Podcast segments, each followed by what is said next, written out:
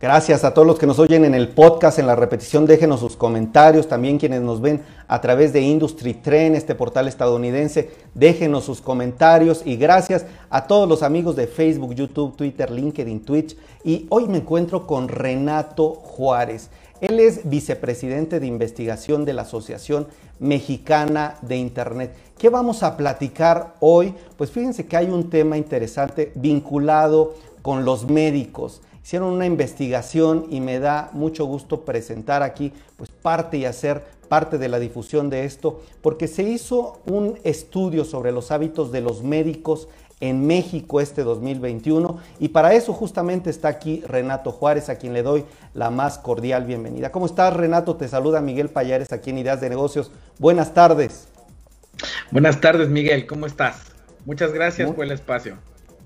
Muy bien, también contento de tenerte aquí para que, pues la Asociación Mexicana de Internet, amigos, es una firma, una asociación sin, sin fines de lucro que está desde 1999 representando empresas relevantes. Nosotros como periodistas le damos seguimiento, hacen muchos estudios, mucha investigación, pues son los que marcan la brújula de hacia dónde va el sector de Internet. Por eso es muy importante, ustedes tienen un negocio, si trabajan en una empresa o si ustedes quieren emprender, escuchar parte de lo que hoy nos va a decir, sobre todo de los hábitos médicos, qué está pasando. Y bueno, adelante, mi estimado eh, Renato, ¿nos podías platicar, ponernos en contexto qué hacen ustedes ahí en la Asociación Mexicana de Internet y qué, por qué hicieron este estudio, a qué, cuáles fueron las razones?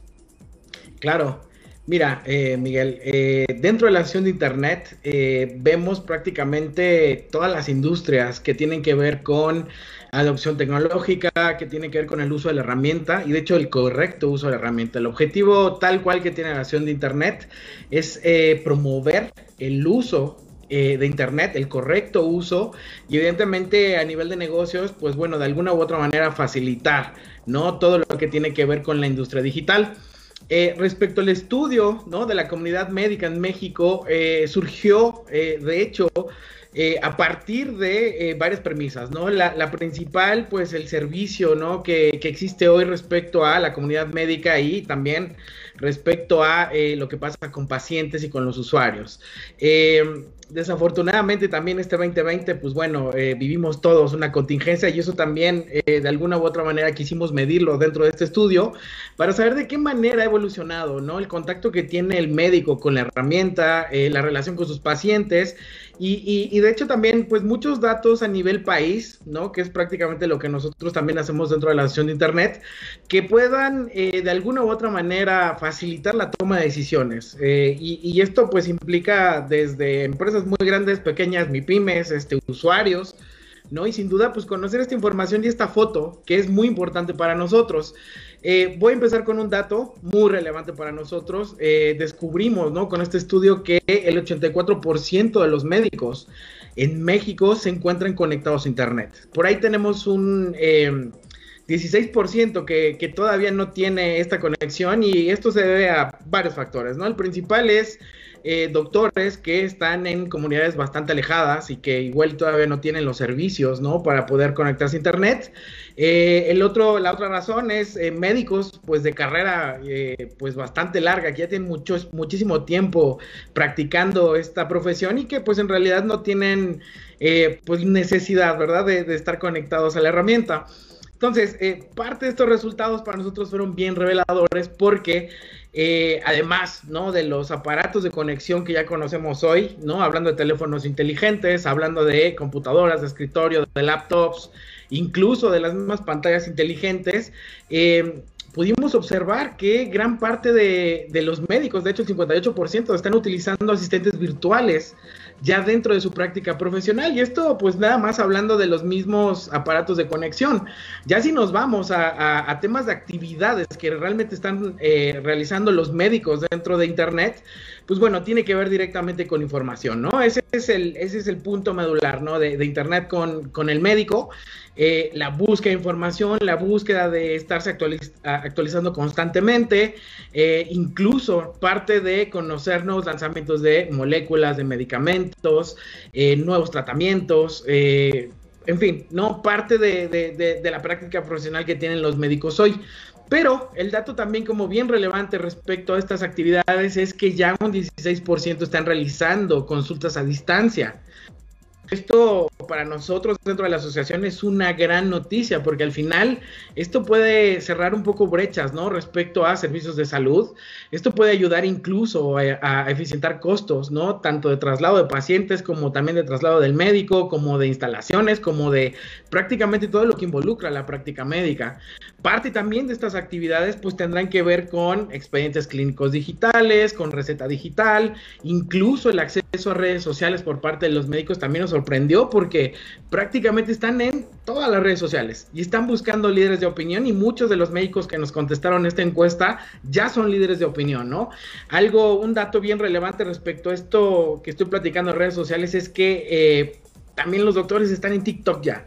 Y, estamos hablando de una red social que tiene menos de un año de existencia en este país y que la última medición que hicimos del estudio de hábitos eh, reportaron por ahí del 22% de ocupación, ¿no? Hablando de penetración de, de esta nueva red social que, que, pues bueno, ese 22% Instagram se tardó cuatro años, TikTok lo hizo en menos de uno. Entonces, a nosotros eh, nos sorprendió muchísimo que ya prácticamente toda la comunidad médica en México tiene pues adaptada la herramienta a su práctica profesional y están pues prácticamente haciendo ya sus actividades mediante internet. Oye Renato, me dejas pensando, me dejas pensando muchísimo con toda esta información, eh, porque creo que ustedes, eh, fíjate que yo le he dado seguimiento y también se lo digo a la audiencia, mucho a los estudios que hace la Asociación Mexicana de Internet y traen información que creo realmente ayuda para la toma de decisiones, ayuda para tener una claridad qué está pasando en los sectores. Y bueno, me llama la atención, diste, pero muchísimos datos, 84% de los médicos conectados. Qué bueno, quiere decir que en México el tema de salud es importante y estas personas que tienen un vínculo directo con pacientes, con todo este tema de Internet, sí se conectan, están, y bueno, el 16% se entiende, pues todos alejados, tal vez eh, por su misma práctica, lo que nos explicabas en alguna zona pues muy alejada, creo que se entiende. Me llama la atención lo de TikTok, están metiéndose, incluso yo he visto, mi estimado Renato, pues ya psiquiatras incluso bailando y cómo poner, cómo ser felices a través de ciertas prácticas, y lo he visto en TikTok, entonces creo que eh, pues es una realidad que como eh, incluso una realidad rápidamente detectada por ustedes, porque creo que estos estudios son pertinentes, sobre todo, permíteme decirlo, por, porque estamos atravesando una crisis de salud. Entonces, hacia allá va mi otra pregunta. Esta información, ¿cómo aplicarla para los médicos, para la sociedad? ¿En dónde crees que esté su uso muy puntual? ¿En dónde nos puede apoyar? ¿Qué necesitamos hacer también? ¿Qué retos deja ver? ¿Me puedes plantear un poco de ese panorama? Desde luego, desde luego, Miguel. Mira, em, esta información eh, incluso tiene el objetivo de empezar a eficientar esta relación eh, médico-paciente, instituciones, incluso industria. Hablando de eh, lo que comentaba previamente, ¿va? O sea, si tuviéramos un expediente clínico universal, ¿no? la eficiencia sería brutal en el sistema de salud. Aquí estamos hablando que 6 de cada 10 médicos, ¿no? Ya obviamente emplean eh, este tipo de, solución. Desafortunadamente, eh, ya las inversiones están realizadas tanto en sector público como en sector privado y eh, no necesariamente estos expedientes clínicos digitales se hablan.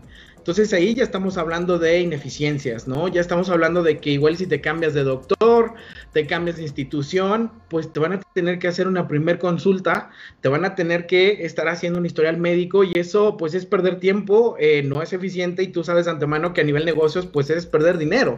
¿no? Y, lo mismo está sucediendo con el tema de receta digital. Solamente 3 de cada 10 médicos en México eh, ya eh, realizan estas recetas, ¿no? A nivel digital y y, tenemos el mismo problema, ¿no? Aquí eh, es un problema un poco más amplio porque aquí hablamos del ecosistema completo. Eh, si un médico, ¿no? Te da una receta digital, pero a la mera hora llegas a la farmacia y la farmacia te dice, ¿sabes qué? Yo no tengo el software para eh, surtir este, este, medicamento controlado y entonces pues no te lo puedo vender, ¿no? Vas a tener que buscar una farmacia que realmente pues sí te acepte una, una receta digital. Entonces, pues ahí estamos hablando de barreras que que verdaderamente son operativas, ¿sabes? Eh, estos estudios son para reflejar eh, pues estas, estas barreras que están sufriendo los médicos para eficientar su profesión.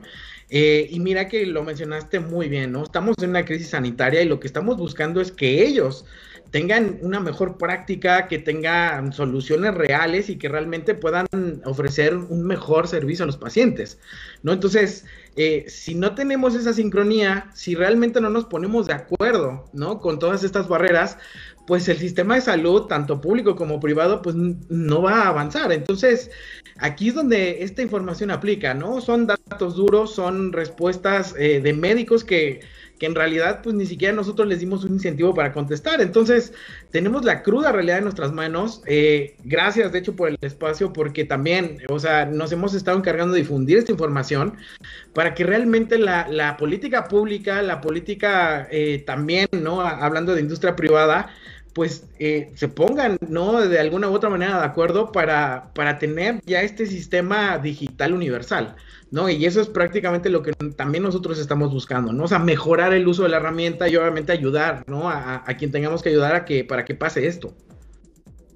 Fíjate que totalmente de acuerdo, eh, me llama, yo lo que veo, mi estimado Renato, como periodista, es que también hay una oportunidad en estos datos tan puntuales que nos das, 16%, fíjese la audiencia, 16% de, de los médicos ya realizan consultas a distancia. ¿Qué quiere decir? Que si, no eres, que si eres médico y no estás haciendo esto, porque tal vez eres del 84%, pues ahí hay una oportunidad que debes explorar para seguir adaptándote a la normalidad, a la nueva normalidad como le llaman algunos. Bueno, también eficientar los costos, nos decías. El, eh, hay un punto aquí que quisiera abundar. 58% de los médicos usan asistentes virtuales. O sea, estas eh, asistentes Renato es, por ejemplo, un Siri, una Alexa que te agendan, que te hacen una llamada. ¿Es ese tipo de asistentes? Sí, eh, tal cual. No, eh, de hecho, los médicos los están empleando mucho para eficientar su agenda, que es, digamos que la parte principal, pero eh, también los están utilizando para buscar información. Y estamos hablando de búsqueda de información bien específica, o sea, no, que no cualquiera podría hacer una búsqueda de esta naturaleza. Entonces, eh, a mí me parece que, esto es eh, bastante revelador porque no estamos esperando una curva de aprendizaje, ¿sabes? Con la comunidad médica. Lo que estamos, eh, de hecho, tratando de hacer es ayudarles, ¿no? A que sigan eficientando lo que van haciendo y que aprovechen, pues, todos los recursos que hay hoy. Perfecto, oye, pues la verdad es que me dejaste con varios, varios temas aquí muy interesantes, una oportunidad grande y qué bueno que hacen este tipo de investigaciones, estudios. ¿Qué más podemos meternos en su página? Ahí podemos ver los estudios, qué más viene para la asociación, que nos puedes adelantar un poquito y tal vez algún mensaje final que le quisieras dar a la audiencia. Muchísimas gracias, claro. Eh, pueden consultar todos los estudios dentro de la página de la Asociación de Internet, que es www.asociaciondeinternet.mx. Eh, ahí tenemos eh, varios estudios de varias eh, industrias. por ejemplo, tenemos un, estudio de e-commerce, tenemos un estudio de servicios financieros, tenemos estudios también de hábitos de los internautas. Entonces pueden consultar toda la información es pública, ¿no? O sea, pueden descargar los estudios, pueden empezar a tomar pues realmente mejores decisiones aparte de, a partir de esta información. Y, con lo que yo me quedo, ¿no? Y, y me gustaría comunicarle a la audiencia es, hay que mantenernos informados, hay que mantenernos mantenernos adaptados a, esta nueva realidad y hay que cuidarnos todos. Excelentes consejos. Renato Juárez, vicepresidente de investigación en la Asociación Mexicana de Internet. Un gustazo que hayas estado aquí en Ideas de Negocios. Te mando un fuerte abrazo. Los esperamos pronto porque nos interesan mucho estos temas. Y bueno, que tengas muy, bien, muy buen fin de semana, mi estimado. Muchísimas gracias, Miguel. Igualmente.